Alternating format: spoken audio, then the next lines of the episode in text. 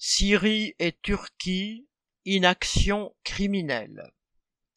Une récente enquête émanant du Conseil des droits de l'homme de l'ONU dénonce, citation, l'échec total de la communauté internationale, fin citation, pour venir au secours des victimes du tremblement de terre du 6 février dernier. Ce séisme de magnitude 7-8, suivi neuf heures plus tard d'un autre de magnitude 7-6, a tué plus de 50 000 personnes en Turquie et en Syrie et a fait 200 000 blessés.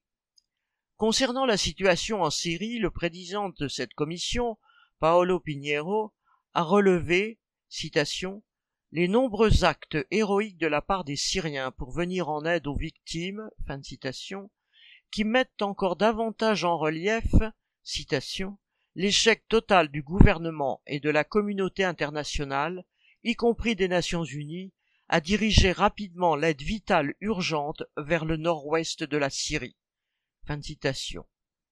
Il fallut en effet attendre l'allègement des sanctions imposées à la Syrie par les dirigeants américains et européens et l'autorisation de Bachar el-Assad d'ouvrir deux autres passages dans la zone frontalière avec la Turquie pour acheminer l'aide humanitaire. L'ONU aurait dû, agir sans attendre l'obtention des nouveaux points de passage frontaliers, dénonce la Commission, ajoutant, une résolution du Conseil de sécurité n'est pas nécessaire lorsque vous avez des gens dans une situation désespérée. Fin de citation. Plus de 13 700 bâtiments ont été détruits et 57 000 endommagés au point de devoir être démolis prochainement. Plus de 21 millions de personnes au total dans les deux pays ont vu leur vie basculer avec le séisme, d'après l'organisation Oxfam. Les hôpitaux, déjà habituellement débordés, en particulier en Syrie, du fait de la guerre, l'ont été encore davantage. Des millions de personnes sont toujours sans abri plus d'un mois après la catastrophe. Citation nous sommes dans plusieurs régions, le territoire impacté par le séisme est grand comme trois fois la Belgique.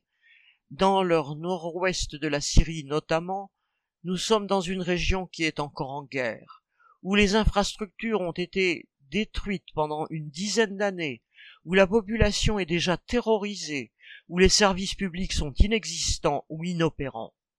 Si un séisme d'une même ampleur survenait dans un pays en paix et prospère, cela se passerait différemment.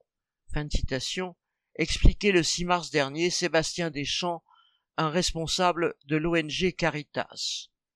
Le secrétaire général des Nations Unies, Antonio Guterres, s'est contenté quelques jours après le séisme de lancer un appel de fonds de 1,4 milliard de dollars pour financer une aide aux deux pays dévastés, au moment où des centaines de milliards sont engloutis dans les budgets militaires des pays occidentaux. Quand ils prétendent se soucier du sort des populations où que ce soit dans le monde, les dirigeants occidentaux ne font qu'étaler leur cynisme et leur hypocrisie. Aline Rettes